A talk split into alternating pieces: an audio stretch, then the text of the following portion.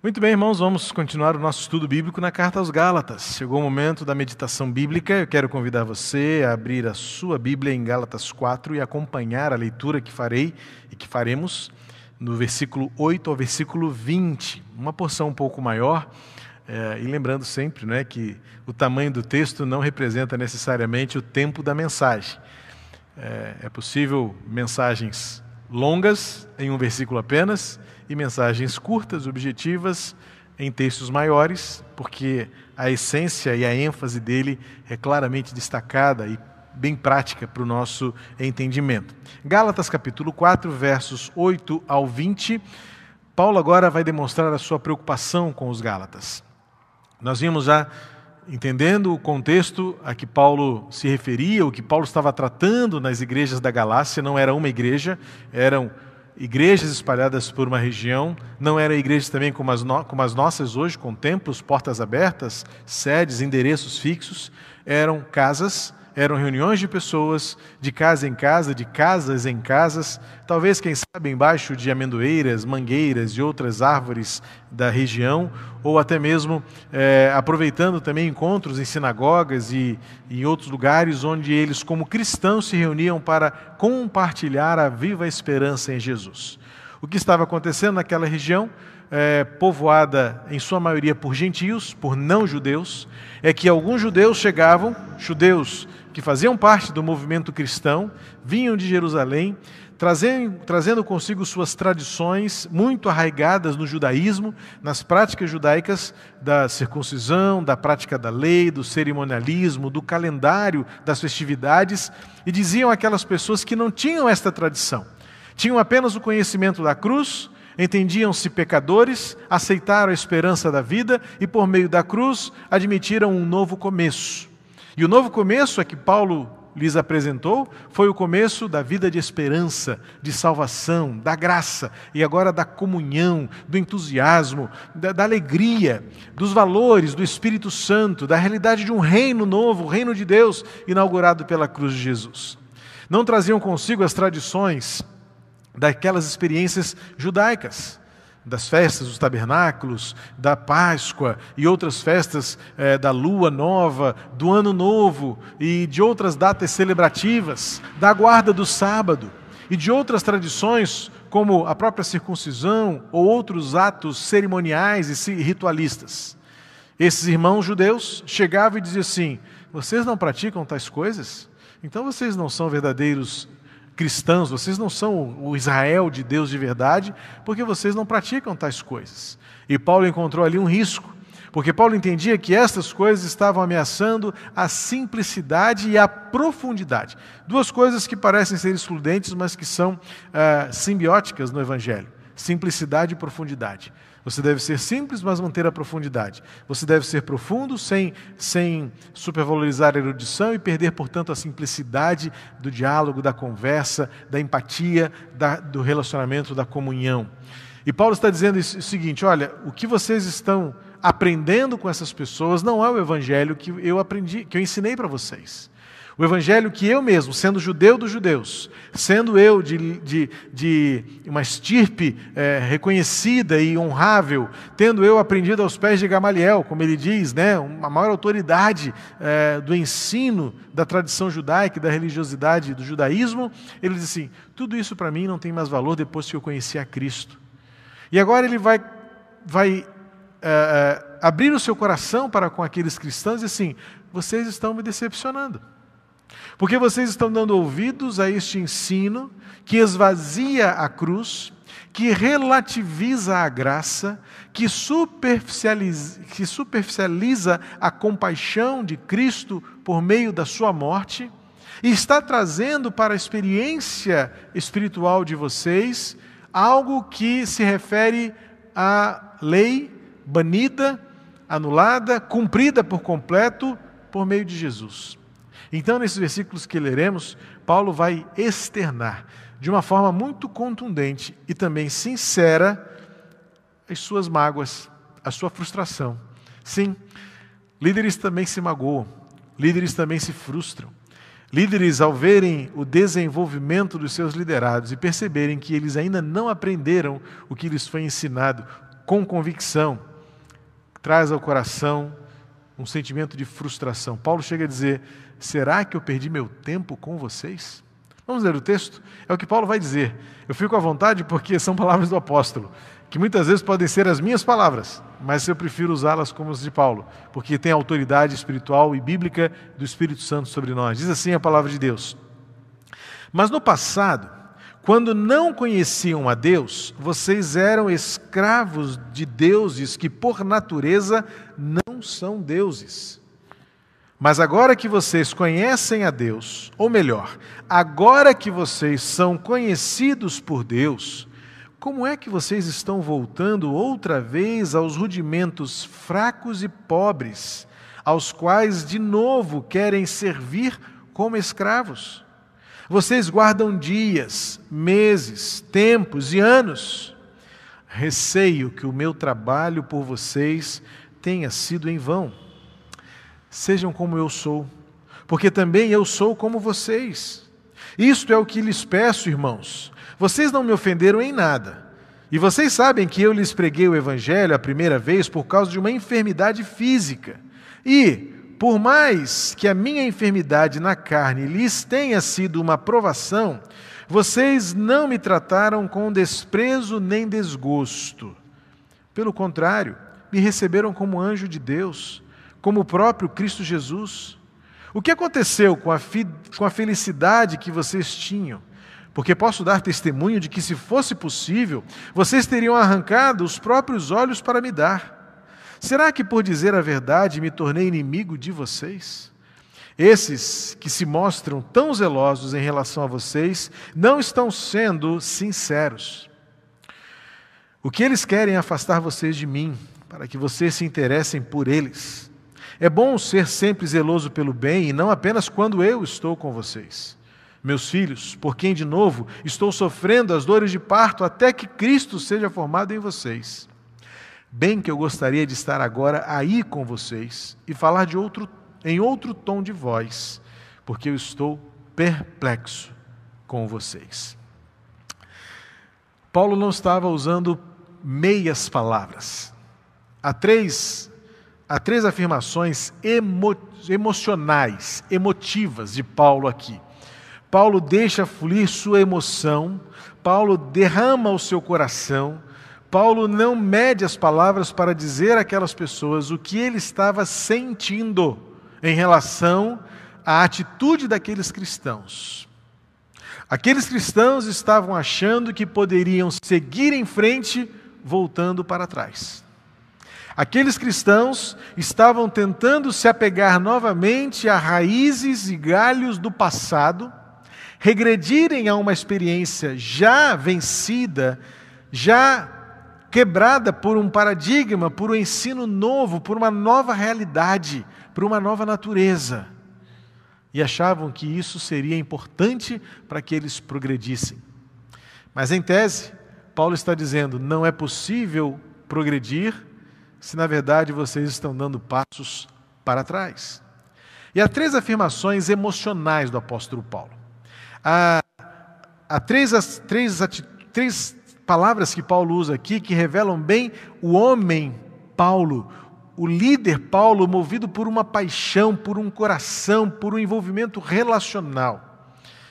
Muitas vezes nós achamos que o líder precisa ser frio, mas ao contrário disso, as maiores autoridades de liderança dos nossos dias estão recuperando a principal marca de um líder eficaz: sentimento. A razão a inteligência, a estratégia, a perspicácia, mas os maiores líderes estão descobrindo de novo que o sucesso se faz por meio de um coração que se entrega, de uma emoção que se abre, em que você, de forma sincera, diz o que você está sentindo, como você se posiciona. Infelizmente, nem todos os liderados têm maturidade para ouvir dos seus líderes aquilo que eles sentem. Talvez porque nós idealizamos líderes super-homens, líderes perfeitos, líderes infalíveis. Talvez por isso, muitas vezes, as falhas dos líderes causam para muitos tanta frustração, porque se esquecem que os líderes, ainda que tenham uma responsabilidade enorme, ainda que tenham um papel gigantesco diante dos seus liderados, mas também é gente que sente, é gente que chora, é gente que sofre, é gente que teme. E Paulo deixa fluir aqui três emoções que um líder sente quando percebe que os seus liderados estão dando passos para trás, ao invés de seguirem em frente. Ele diz assim, na primeira, na, na primeira emoção que ele compartilha aqui com esses crentes, é, aos Gala, os crentes da Galácia. Versículo 11 ele diz: Eu acho que o meu trabalho com vocês foi em vão. Em outras palavras, ele está perguntando àqueles crentes: Será que eu perdi meu tempo com vocês? Será que todo este tempo agora que vocês estão sendo seduzidos, fascinados por um ensino que está levando vocês a retroagirem a algo que já foi deixado para trás, fazendo vocês voltarem a pressupostos e a preceitos que já foram vencidos? Será que vocês estão me dando um saldo de que não valeu a pena tudo que eu vivi com vocês? A partir do versículo 12, Paulo passa a descrever eu fui a vocês e preguei o Evangelho por meio de uma enfermidade. Alguns estudiosos, alguns da tradição é, é, antiga da interpretação desse texto, acreditam que seja esta a melhor explicação daquilo que está lá em 1 Coríntios 12, 7, acerca do espinho na carne. Muito se fala sobre o que seria o espinho na carne. Alguns estudiosos bíblicos atribuem a este momento aqui, desta enfermidade, ah, o que Paulo descreve lá nos Coríntios como espinho da carne. Para nós ainda é um mistério, estou apenas colocando aqui uma possibilidade. Porque ele usa a mesma expressão aqui no versículo 14, quando ele fala minha enfermidade na carne. E alguns estudiosos fazem uma ligação em que o espinho na carne de Paulo, então, talvez fosse um tipo de enfermidade. Para alguns, até aceitam como uma forte dor de cabeça causada por um problema de visão.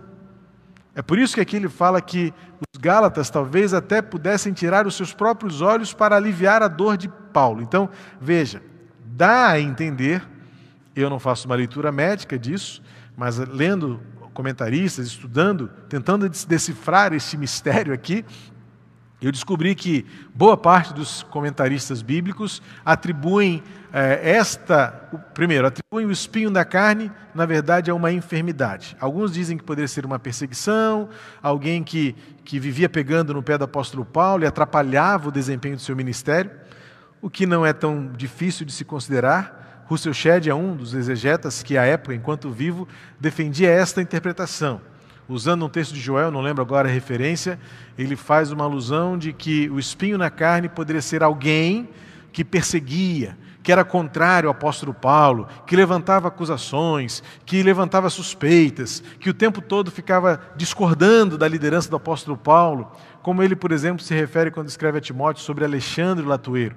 Não estou aqui afirmando que seja um e o outro, mas eu lembro bem que numa, num seminário que participei com o Dr. Russell Shedd, ele explicou isso, que na, na, ele achava que o espinho na carne poderia ser uma pessoa, alguém, como que um adversário de ministério, ou pelo menos um perseguidor do ministério do apóstolo Paulo, que estava o tempo todo tentando derrubá-lo, atrapalhar o ministério dele. Mas outra boa parte de exegetas vão atribuir ao espinho na carne uma enfermidade física. E usam este texto de de Gálatas 4, 12, é, 14, para justificar isso. E que esta enfermidade seria uma terrível dor de cabeça, que hoje nós diagnosticaríamos como uma enxaqueca crônica, causada por um problema de visão, de, de olhos. Por isso é que Paulo faz uma referência aqui no versículo 15, ah, quando ele diz assim: Posso dar o testemunho de que, se fosse possível, vocês teriam arrancado os próprios olhos para me dar dando a entender que essa seria a solução para a enfermidade do apóstolo Paulo.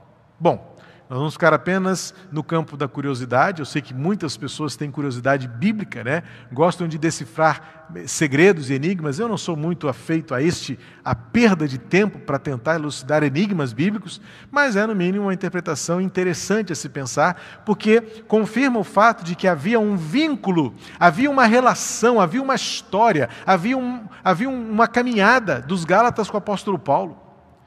E Paulo agora vai dizer: valeu a pena tudo isso? Valeu a pena tudo que nós vivemos juntos? Valeu a pena tudo que eu sofri? E pelo meu sofrimento vocês foram ensinados acerca da graça? A ponto de que eu servi de inspiração, de referência para vocês, que vocês quiseram tirar os próprios olhos para aliviar a minha dor, a minha enfermidade? Então, Paulo vai externar o seu segundo sentimento no versículo 16. Será que por isso, será que posso dizer então? Não, desculpa, versículo 16 diz assim: Será que, por dizer a verdade, me tornei inimigo de vocês? Meus queridos, se tem uma experiência frustrante na vida de um líder é quando ele percebe que por confrontar, disciplinar, ensinar acerca da verdade, falar dos valores do reino, encorajar as pessoas a viverem a verdade que é encontrada na Bíblia, confrontar os seus irmãos, nossos irmãos, os meus irmãos, as minhas ovelhas, com seus equívocos, com seus deslizes, tornamos-nos inimigos. Porque muitas vezes pensamos diferente e apontamos um caminho diferente. Primeiro, Paulo diz: será que foi em vão o nosso tempo de caminhada? E agora ele vai dizer: será que nós nos tornamos inimigos porque eu eu não consigo não dizer a verdade. É mais forte do que eu, eu tenho um compromisso com a verdade, eu tenho um compromisso com a ética, eu tenho um compromisso com Deus, e eu não posso usar de minhas palavras, eu vou sempre dizer a vocês o que está errado, eu vou sempre dizer a vocês o que precisa ser corrigido, eu vou sempre dizer a vocês daquilo que creio, ainda que isso seja diferente daquilo que você crê, mas eu não vou abrir mão de dizer aquilo que eu acredito. E Paulo então vai dizer: tornamos-nos inimigos por causa disso. Veja a emoção de um líder. Quando vê o progresso desaparecer e ressurgir o regresso. Quando talvez estivesse brotando no coração daquelas pessoas emoções e sentimentos que é, remetem a algo tão primitivo, a algo tão arcaico, especialmente a algo tão longe de uma nova vida com Jesus. Parece-me que Paulo está tentando adverti-los para o perigo de, por pensarem diferente, ou diferentemente, eles estarem à beira de viverem um novo jeito, de uma nova forma, como se nunca tivessem sido irmãos em Cristo. Então aquilo que parece ser progresso é, na verdade, regresso, porque o coração de Paulo estava derramando emoções destrutivas. Foi perda de tempo, tornamos-nos inimigos, e finalmente, lá no versículo 20, ele vai dizer a sua terceira emoção. Eu gostaria de dizer a vocês de um outro jeito, num outro tom de voz, mas ele fala assim: porque eu estou perplexo com vocês. A palavra perplexo aqui tem muita proximidade com o sentido da decepção. E não há como não entender que Paulo estava decepcionado com aqueles liderados que estavam esvaziando um compromisso de uma história, esvaziando um compromisso que tinha sido gerado por dores. E Paulo restaura isso porque ele diz: Eu estou voltando a ter por vocês dores de parto. Por quê? Porque eu estou vendo que vocês estão escolhendo viver de um jeito que não reflete mais a graça de Jesus. Vocês estão voltando a rudimentos que ele chama de pobres e fracos, ou melhor, fracos e pobres, nesta ordem que ele utiliza aqui esses adjetivos. Os rudimentos da lei, os rudimentos de uma religiosidade que esvaziou a cruz, que esvaziou a graça, que despreza a compaixão, que despreza a misericórdia, que julga antes de amar e quando Jesus nos ensinou a amar antes de julgar, que condena os diferentes, que causa divisões, que senta-se longe à mesa e que não se senta junto, mesmo com aqueles que comem coisas diferentes. Revisita lá o capítulo 2 da carta aos Gálatas, já passamos por esse texto, que Paulo chama a atenção de Pedro, que é chamado aqui de Cefas. Chamei Pedro na conversa e disse: Que coisa é essa? Quando os judeus, os, os, judeus de Jerusalém não estão aqui, você se senta com os gentios e come como se nada tivesse acontecendo, compartilha com, ele, com eles de, de camarão, de siri, de comidas proibidas, carne de porco à vontade. E agora que vem os crentes lá de Jerusalém, você quer posar de zeloso e não se senta com seus irmãos? Sim, porque esses antigos rudimentos, a escravidão da lei, da estética, da aparência, causa separação, rotula, separa, divide. E Paulo está então perplexo, decepcionado com esta experiência que ele estava vivenciando com os crentes na Galácia, espalhados por aquela região hoje ocupada pela Turquia, vale a pena lembrar que eram pessoas que tinham conhecido a graça de Jesus e que não dependeram da circuncisão, não dependeram dos sacrifícios, não dependeram do, do, do, do, altar queimado no templo, não dependeram de cerimoniais, de festas, de calendários, para descobrirem que a nova vida em Cristo é possível. E Paulo está dizendo: Eu estou perplexo. Para não dizer, eu estou decepcionado com o que eu estou vendo acontecer aí. E o que tinha causado isso no coração de Paulo?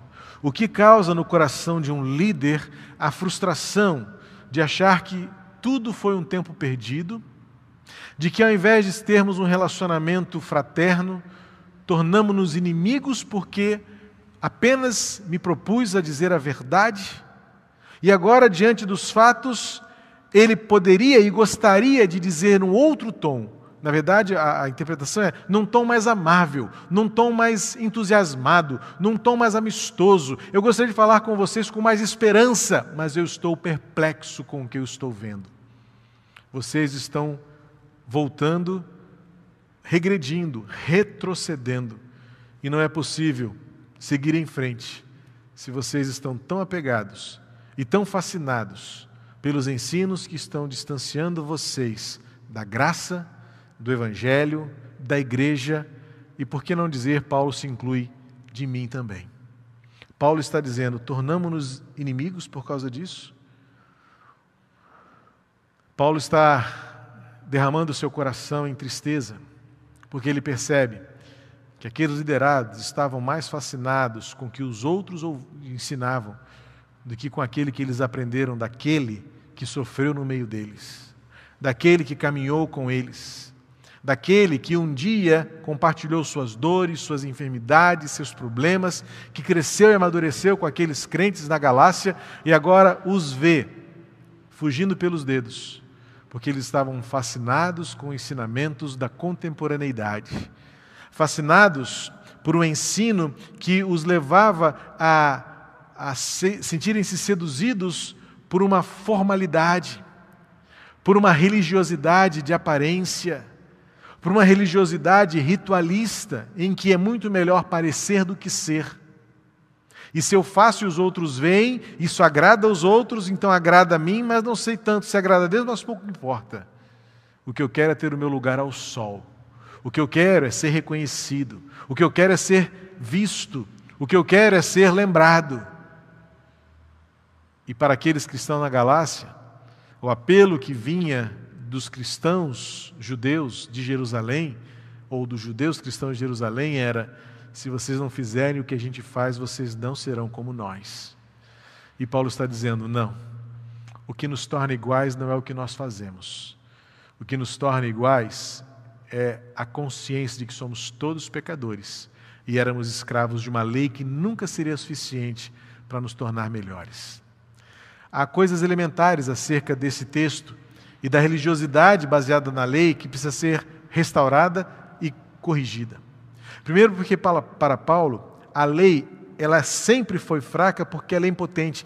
Paulo volta a isso, e por isso que no capítulo 3 ele gasta tempo, ele investe recursos de lógica, de teologia, de Antigo Testamento, para dizer: olha, a lei nos condenou o tempo todo. A depender da lei, nós seríamos todos malditos. Porque a lei diz que é maldito quem não cumpre a lei. E quem é capaz de dizer que cumpriu a lei como um todo? Então a lei é fraca porque ela é impotente. E a lei também é pobre porque ela em nada se compara ao esplendor da graça. Porque a lei ela continua distinguindo entre bons e maus. Mas quem de fato é realmente bom para sentir-se melhor do que maus? Então, para Paulo, quando ele diz os rudimentos da, fracos e pobres da lei, ele está trazendo à memória daqueles cristãos que a lei nos lembra, a lei é impotente porque ela nos lembra que se dependesse dela, nós seríamos malditos. Mas a graça nos trouxe para a salvação. A lei é pobre porque ela, ao invés de unir, ela separa, ela escalona, ela cria uma competitividade entre aqueles que se acham melhores porque eu faço melhor, eu faço mais, o meu rito, o meu cerimonial é melhor, é mais agradável, é mais estético. E não é isso que muitas vezes nós repetimos na nossa experiência moderna da vida cristã? Quando nós ainda nos apegamos a esta pobreza e a esta fraqueza de uma religiosidade baseada na estética, baseada no gosto, e que pouco transforma o coração e que pouco preenche, é isso que frustra o coração de Paulo. E é isso que frustra o coração de um pastor, seja ele quem for, que quer ensinar que a graça une, que a graça alegra, que a graça restaura, que a graça traz comunhão. E Paulo vai completar aqui dizendo no versículo 10: Vocês guardam dias, meses, tempos e anos. Ou seja, Paulo está dizendo: vocês já estão praticando aquilo que não é mais necessário praticar. Não que seja proibido praticar, mas vocês acham que praticando essas coisas vocês serão melhores do que os outros? O fracasso de uma religiosidade ou de uma, de uma espiritualidade de aparência que depende de dias, estações, como se houvesse dias santos e dias profanos, como se houvesse estações santas e estações profanas. E veja se não é isso que nós muitas vezes ainda ensinamos hoje, quando a gente diz que domingo é o dia do Senhor. E segunda não? Terça não? Quarta não? Quinta, sexta, sábado não? É por isso que muitas vezes a nossa vida é tão, é tão bipolarizada. Porque domingo é o dia do Senhor e domingo tem que estar na igreja.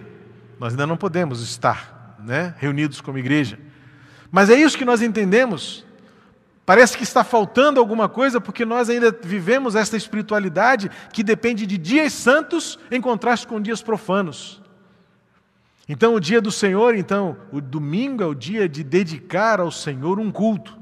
Então, segunda você não cultua Deus, terça você não cultua Deus, e parece que é aquela coisa do combustível que vai realmente baixando, baixando, baixando, porque eu espero chegar o domingo. E quantos hoje, lamentavelmente, ainda estão vivendo uma pobreza espiritual que dependem do domingo para terem vida com Deus? Dependem do domingo para se sentirem igreja. Eu acredito que Paulo, se escrevesse isso hoje, diria as mesmas palavras e diria, expressaria os mesmos sentimentos, essas mesmas emoções. Eu gastei meu tempo à toa ensinando para vocês que isso tudo já acabou, que agora vivemos pela graça e que todo dia é dia do Senhor, todo lugar é lugar de culto, toda reunião é reunião de igreja, todo encontro é encontro de ceia. Veja que são paradigmas que a graça veio inaugurar como um tempo novo e Paulo talvez dissesse hoje a mesma coisa para aqueles que estão apegados aos velhos rudimentos, pobres e fracos, de um legalismo, de uma religiosidade estética, de uma religiosidade localizada, de uma, de uma religiosidade agendada. E Paulo vai dizer: porque eu estou dizendo isso, que creio ser a verdade, me torno inimigo de vocês? E eu posso muito bem usar as mesmas palavras de Paulo para dizer exatamente isso hoje. Por insistir que o Evangelho nos faz melhores do que nós somos hoje, de que a graça já deveria nos ter transformado em pessoas melhores na fala, nas intenções, na adoração do que nós somos hoje.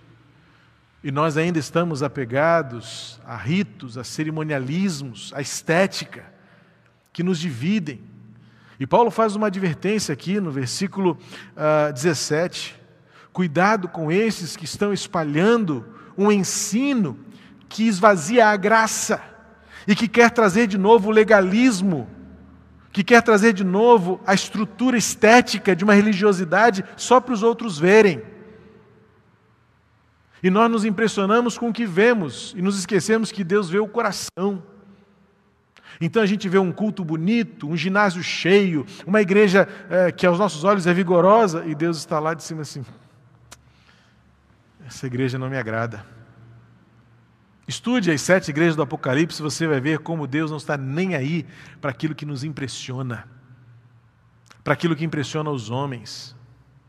E que talvez, parece-me, pelo que eu descubro nas páginas do Novo Testamento, em especial dos evangelhos de Jesus, apresentado pelos evangelistas, que talvez Deus se agrade muito mais daqueles cultos precários, em tocos de madeira no meio da floresta africana, ou nos porões fedorentos do subúrbio de países onde é proibido falar do Evangelho, e as pessoas se reúnem ali apenas para chorarem suas dores, suas perdas de mártires cristãos, e não podem tocar um hino, não podem fazer uma classe de escola bíblica, não podem sequer dizer e carregar uma Bíblia embaixo do braço.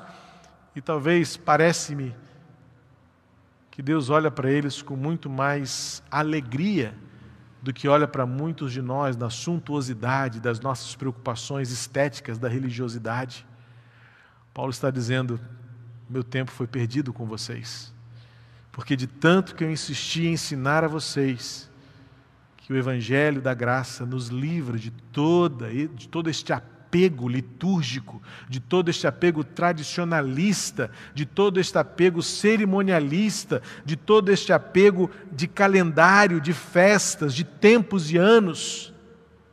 E que vocês estão tão preocupados com o que se faz num domingo e não se preocupam com o que se faz na segunda-feira e que também muitas vezes se apegam tanto a uma experiência litúrgica, cultual, e não se importa que sai do culto falando mal de alguém, arrumando intriga com alguém, falando mal do pastor da igreja.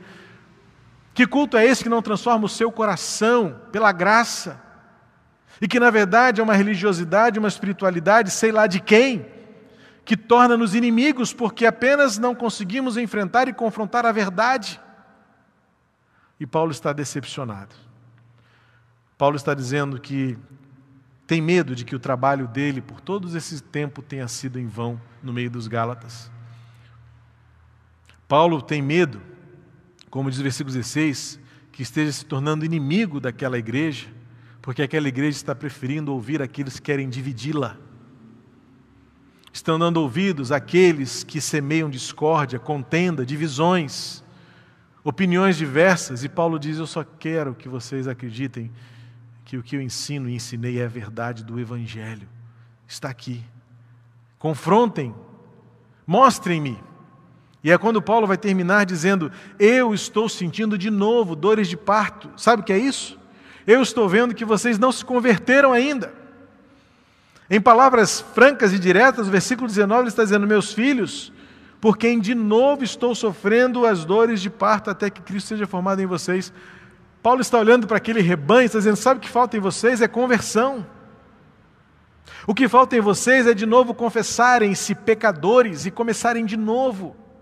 Paulo está dizendo para aquela igreja na Galácia que eles estavam abandonando um novo começo para encontrarem o caminho da morte. E Paulo está dizendo: sabe o que está acontecendo? Eu vou ter que gerar vocês de novo. Talvez Paulo dissesse, em outras palavras, o que eu diria aqui hoje. Será que eu preciso lembrar a você que Deus amou o mundo de tal maneira que deu seu Filho para que todo aquele que nele crê não pereça, mas tenha vida eterna? Será que precisamos voltar a pregar todo domingo? Se alguém está em Cristo, nova criatura é, as coisas velhas já passaram, eis que tudo se fez novo. Será que eu preciso voltar novamente ao que Paulo está dizendo, a ter dores de parto para gerar Cristo e dizer a você: confesse o seu pecado, reconheça Cristo como seu Salvador e mude de vida. É isso que Paulo está querendo dizer aos crentes da Galácia. Para terminar o versículo 20 dizendo: Eu gostaria de estar falando de um outro jeito, mas hoje eu estou muito triste com vocês. Hoje eu estou muito triste porque há entre vocês pessoas que estão dividindo. Há entre vocês pessoas que estão aliciando vocês a andarem por outros caminhos que não o caminho da graça. Cuidado. E Paulo termina dizendo: Eu estou muito perplexo. Ou, melhor dizendo, eu estou muito confuso. Eu estou muito decepcionado. Porque vocês, depois de tanto tempo, não entenderam o que é ter um coração transformado pela graça de Deus. Parece que Paulo termina o assunto, né? Mas não. Versículo 21 ele vai um pouco mais fundo e fica para domingo que vem. O que Paulo traz lá do Antigo Testamento, uma boa lição do perigo que nós corremos quando nós abandonamos o poder da graça e achamos que nós mesmos somos responsáveis pelo nosso culto a Deus e montamos os nossos esquemas. Três sentimentos que retratam o coração de um apóstolo triste. Talvez eu tenha perdido meu tempo com vocês. Talvez tenha me tornado inimigo de alguns só porque eu continuo dizendo a verdade no que creio, ainda que seja diferente do que você crê ou pensa, mas precisamos tornar inimigos por causa disso.